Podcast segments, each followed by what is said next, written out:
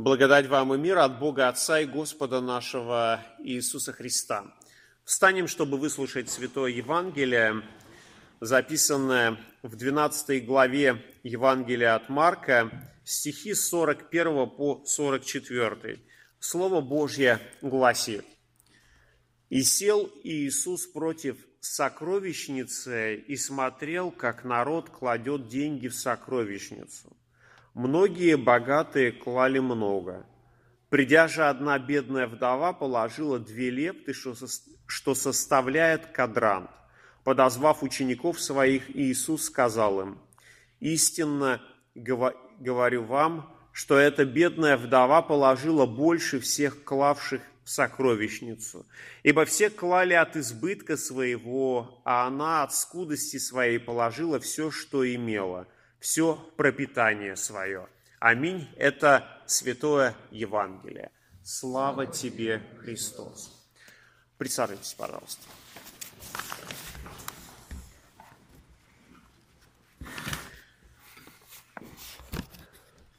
Несмотря на то, что в Евангелии говорится, что Иисус сел против сокровищницы, все-таки сокровищ великих там э, не наблюдалось. То есть это э, обычный такой э, сосуд для пожертвований, который был в Иерусалимском храме. Он был там не один, было несколько. Э, сосуд для сбора пожертвований. И Христос говорит о том, что богатые делали достаточно большие пожертвования, а вот вдова сделала маленькое пожертвование, но тем не менее Христос ее хвалит. И Христос указывает своим ученикам именно на эту вдову. И, конечно, нам нужно э, задуматься о том, что произошло, почему именно вдова приковала внимание Спасителя, почему Христос указывает на нее, указывает своим ученикам. Ну, из предыдущих слов Евангелия мы узнаем, что Христос учил в храме и беседовал с книжниками. И в той беседе, а, где он говорил о фарисеях, о книжниках, он высказывался в их адрес о том, что они любят молиться на показ, что они любят сидеть на а, пиршествах, проедают а, дома вдов – и вот в этом евангельском чтении Христос э, переносится э, в Иерусалимский храм и указывает на вот эту вдову. И здесь мы видим такой э, первый визуальный контраст, да, то есть там речь идет о пиршествах, о первых местах, о людях, которые являются высокими автори в обществе, являются авторитетными. А здесь, здесь Христос приводит нам пример, э, бедной, бедной вдовы, э, которая делает свое пожертвование э, в сокровищницу, установленную в Иерусалимском храме. Я, как, уж, как уже сказал, в Иерусалимском храме было несколько таких сосудов, которые собирались пожертвования – из этих пожер... эти пожертвования шли э, на жалование э, тем людям, которые служили в Иерусалимском храме, э, и также на благотворительность, на поддержку бедных и вдовиц, которые из этих же пожертвований получали материальную, материальную помощь. Почему было необходимо делать такие пожертвования? Но в те времена никто не знал ничего о социальной роли государства, не проводились какие-то специальные благотворительные программы, не было благотворительных организаций, кроме как вот такой заботы, которая была установлена в израильском народе – и здесь нужно как раз сказать, что израильский народ очень сильно отличался от других народов именно вот этой заботой о социально а, обделенных людях, о тех людях, которые не могут сами о себе позаботиться. И в Пятикнижии Моисеевом мы читаем о том, что приводится несколько таких категорий людей, о которых, собственно говоря, следовало проявлять особую заботу. И э, попадание в, эти, в эту категорию, оно на самом деле означало лишь то, что человек, э, о котором должно было заботиться общество Израиля, он был абсолютно одиноким. То есть прежде всего именно одинокость, отсутствие близкого человека, близких людей, которые могли бы тебя поддержать, оно и создавало вот, эту, вот эти, этих людей, о которых следовало отдельно, особенно заботиться. Ну, Пятикнижие Моисеева говорит нам о том, что э, следовало проявлять заботу э, о э, странниках, о путешествующих, потому что в дорогу нельзя было взять много, много еды, а, в дороге могло случиться все, что угодно, и поэтому путешествующие подвергались такому очень большому риску, что они останутся голодными, что они будут ночевать где-то на улице, что с ними может случиться что-то ужасное, потому что э, во все времена э, были люди, которые были не прочь поживиться за а, чужой счет. И путешествующие как раз а, были одной из таких а, категорий социально таких обделенных, хотя с одной стороны мы думаем, что человек, отправляясь в путешествие, ну, наверное, должен о себе позаботиться, и не каждый мог отправиться в путешествие, но именно в путешествиях случалось разное. Следующая категория, которую упоминает Пятикнижие Моисеева, э, это э, сироты по той простой причине, что э, у них нет родителей, и кто-то должен брать на себя их попечение. Рядом близкая категория – это вдовы, те, которые уже дожили до преклонных лет, и возможно, что они оказались без э, детей, потому что, опять же, всякое случается в жизни, и э, особенно тяжелым таким положением были вдовы по, по той простой причине, что э, кто еще о них мог позаботиться. В израильском народе существовала такая практика о том, что а, о детях, конечно же, должны заботиться а, родители, о женщинах должны заботиться их мужья. Они были кормильцами семьи. А когда а, женщина теряла своего мужа, когда она становилась вдовой, то она, собственно говоря, теряла свое, свое пропитание. И именно вот такие люди подвергались заботе а, в израильском обществе. Именно об этих людях а, особенно проявляли такую заботу а, в израильском сообществе. Именно для этого собирались вот эти, вот эти пожертвования. Мы, собственно, из евангельского текста ничего не знаем об этой вдове, кроме того, что она была бедна. Или можно даже сказать, что она была нищая. И когда мы говорим об этой категории, то мы должны понять, что вот э, беднота, бедность э, может быть э, таким проклятием для человека, а может быть и благословением. Если бедность заставляет человека полностью полагаться на Бога, если бедность заставляет человека не проклинать жизнь, но находить а, вокруг себя а, хороших людей, а это действительно оказывается так, что именно бедный, обездоленный, нищий человек, получая поддержку от каких-то других людей, он начинает осознавать, что вокруг него огромное количество хороших, хороших и добрых людей – и так действительно а, бедность может оказаться для кого-то таким благословением, но она может оказаться и проклятием, когда человек находится в том состоянии, что бедность, болезнь, они начинают ожесточать его сердце, и тогда не только болезнь, которая заставляет страдать человека физически, доставляет страдания ему э, в теле, но заставляет его и относиться к людям по-другому, с такой э, жесткостью. Порой некоторые бедные люди начинают винить кого угодно, кроме самого себя, и в этом смысле бедность может оказаться как благословением в духовном плане, но может оказаться и таким проклятием для а, души э, бедного человека.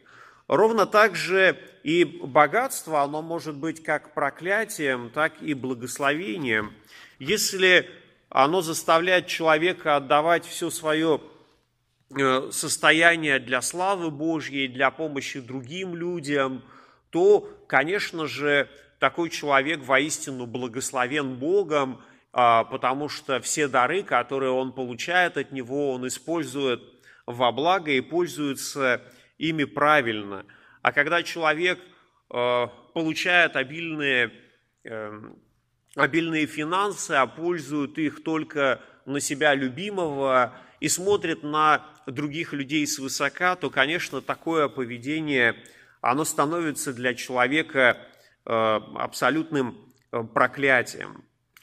Когда женщина сегодняшнего Евангелия сделала это пожертвование в, разде... в размере двух лепт, э, то мы понимаем, что в общую копилку упало ну, практически ничего. То есть это никак не могло повлиять на то, что в израильском народе станут жить люди лучше. Это, эти две лепты, они просто растворились в тех пожертвованиях, которые уже там находились. Ведь мы читаем, что Христос говорит о том, что богатые туда полагали много. Но эта женщина все равно делает свои пожертвования, потому что для нее это Э, часть ее жизни. Она желает целиком и полностью довериться э, воле Божьей и знает, что Господь Бог ее не оставит, что она на самом деле, несмотря на то, что вдова, она не является одиноким, потому что есть Бог, который все равно позаботится, поработится о ней. Рационально думающий человек может увидеть в поступке этой вдовицы э, некоторое безрассудство.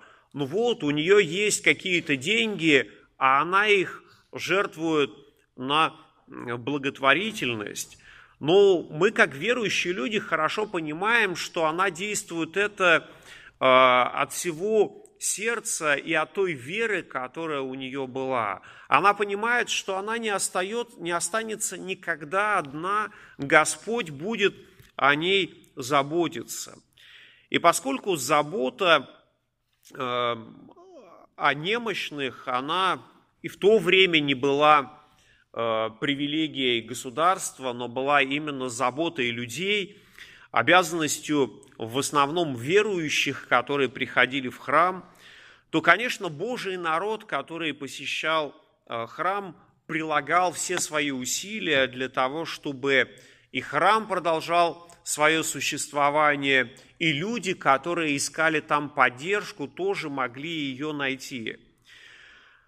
Внеся свое скромное пожертвование, она связывала себя а, со всем тем а, Божьим народом, который находил отдохновение а, у Бога, который приходил в Иерусалимский храм, чтобы совершить молитву, потому что знали, что Господь благ. Она знала, что Господь не оставит никогда ее и не оставит никогда верного человека. Ведь Богу э, хорошо известно, что означает быть притесняемым, а, быть униженным, а, быть лишенным. В, в Слове Божьем мы читаем такие слова. «Ибо вы знаете благодать Господа нашего Иисуса Христа, что Он, будучи богат, обнищал ради вас, дабы вы обогатились Его нищетою». Апостол приводит нам пример Спасителя, которым и небо, и земля сотворены, но который предпочел стать человеком, тот, которому принадлежала вся небесная слава, земная слава, тот, которому, по сути дела, принадлежит весь мир, он стал человеком, он обнищал а, ради того, чтобы совершить искупление, ради того, чтобы мы могли его жизнью и смертью обогатиться. Именно обогатиться не в материальном плане, а в общении с Небесным Отцом. Узнать о том, что действительно представляет собой Царство Небесное, узнать, кто на самом деле такой Бог. Именно это представил нам Иисус Христос во время своей земной жизни. Именно это Он доносил до своих слушателей тогда, и сегодня доносит до нас через страницы Святого Писания. Он действительно обогащает нас, потому что, постигая Бога, мы постигаем не только тот мир, который окружает нас, но мы постигаем и самого себя как образ и подобие Божье. Мы понимаем, что такое настоящая любовь, настоящее милосердие. Мы понимаем, что такое защита, забота – и многое прощение, и многое другое, что стало для нас доступно, доступным благодаря Иисусу Христу, который действительно, будучи вечным Богом, стал смертным человеком. Когда мы смотрим на э, сегодняшнее евангельское чтение, мы понимаем, что эта женщина, по сути дела, она тоже в своем поведении уподобляется Иисусу Христу. Все ее имущество, которое у нее было, она отдает в руки Божьи. Она отдает всю свою жизнь, доверяя Богу. И в этом действительно оказывается ее главное действие. Она учит нас доверию, она учит нас вере, она учит нас осознанию того, что мы здесь на земле оказываемся не одиноки. Есть Господь Бог, который обещал, что никогда нас не оставит, никогда нас не покинет. У нас есть родные и близкие, которые тоже, я думаю, прикладывают свои старания, когда нам тяжело, чтобы нам стало легче. У нас есть друзья, у нас есть знакомые, с которыми мы также э, готовы и сами разделить Э, испытания, и в то же самое время, когда у нас будут испытания, мы понимаем, что они нас тоже не оставят. И в этом смысле эта вдова, она как раз показывает нам вот такой благословенный пример, что да, нужно уметь доверить свою жизнь Богу, так же, как Иисус Христос это сделал. Мы не знаем, сколько эта вдова прожила после этого, после этого события, но мы знаем, что вся ее жизнь, она была в соответствии с волей Божьей, потому что она на нее надеялась.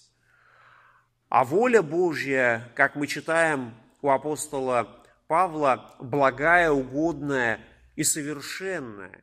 И поэтому, конечно же, мы можем полагаться на эту Божью волю, потому что Господь заботится о нас.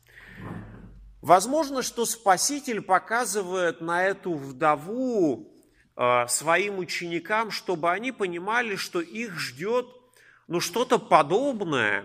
Возможно, что в какие-то времена они так же, как она, не будут не иметь каких-то средств к пропитанию, но целиком и полностью будут зависеть от тех людей, которые будут способны ответить на их евангельский призыв, на их весть, которую они проповедуют о Божьей любви, о прощении, о милосердии. Возможно, что Христос показывает на эту вдову, чтобы апостолы могли действительно увидеть пример того, что э, они будут терпеть в этой жизни лишения.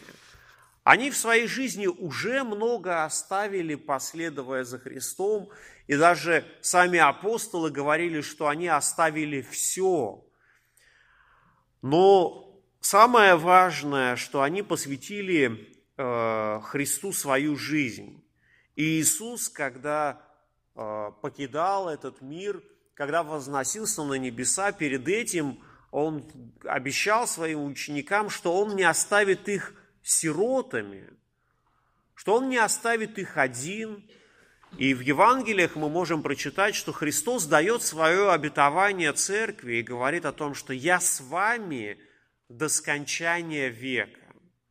И это действительно для нас звучит как благословение, потому что если Господь Иисус находится рядом с нами, то, наверное, никакие испытания нашей земной жизни – они не будут для нас страшны, ведь Иисус рядом с нами. Мы можем к Нему обратиться, и Он обязательно поддержит нас. Он не оставляет, не покидает нас и в дни радости, желая ее приумножать. Он не оставляет нас в обычной жизни, но обильно наставляет нас своим словом, которое проповедуется в церквях. И это действительно оказывается для верующих людей очень большим подспорьем, что Господь Иисус продолжает жить э, посреди своей церкви, где проповедуется Евангелие, где совершается таинство согласно Христову установлению.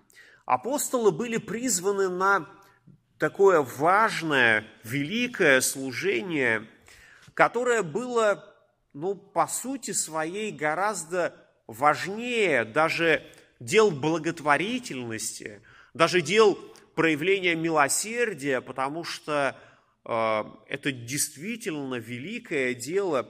В книге «Деяния апостолов» мы читаем как раз об этом э, такие слова. «Тогда двенадцать апостолов, созвав множество учеников, сказали, «Нехорошо нам, оставив Слово Божье, пищись о столах. Итак, братья, выберите из среды себя семь человек изведанных, исполненных Святого Духа и мудрости, и их поставим на эту службу, а мы постоянно прибудем в молитве и служении Слова. И как мы видим из этого текста книги, книги Деяния апостолов о том, что служение апостолов – это было прежде всего служение Слова, служение проповеди – но в то же самое время та любовь, которую они испытали на себе, любовь Христову, она не оставила их и безучастным вот к тому материальному обеспечению, которое, э, которое было необходимым для некоторых категорий людей. И поэтому они говорят, да, мы не можем оставить служение Слова, потому что это великое дело.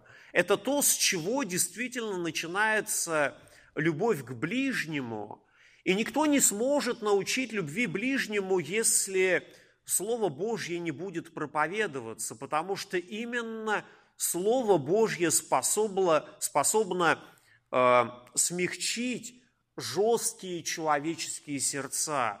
Именно оно способно было в свое время из преследователя христианской церкви по имени Савл сделать ярого апостола, который всю свою жизнь положил на а, проповедь евангельскую. Именно Слово Божье делает способным а, нас а, прощать, любить, испытывать сострадание и другие очень важные казалось бы, простые человеческие чувства, но без э, Божьей любви, без Его Слова мы оказываемся не очень-то способны на это.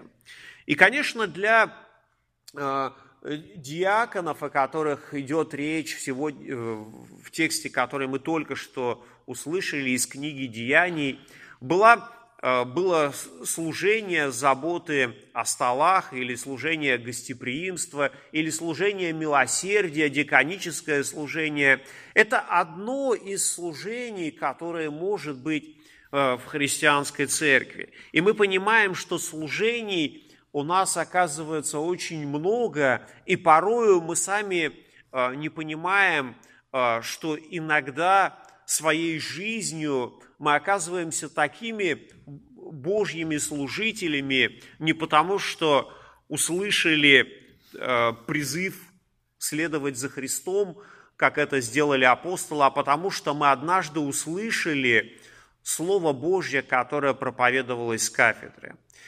И как вы, думаю, прекрасно понимаете, что и здесь, в нашей церкви, есть много различных служений, которые все являются, несомненно, очень важными. Это и служение гостеприимства, и служение в воскресной школе, и музыкальное служение, и многое другое, чем э, вы э, здесь занимаетесь. Все это, несомненно, очень важно для того, чтобы христианская церковь могла расти и умножаться.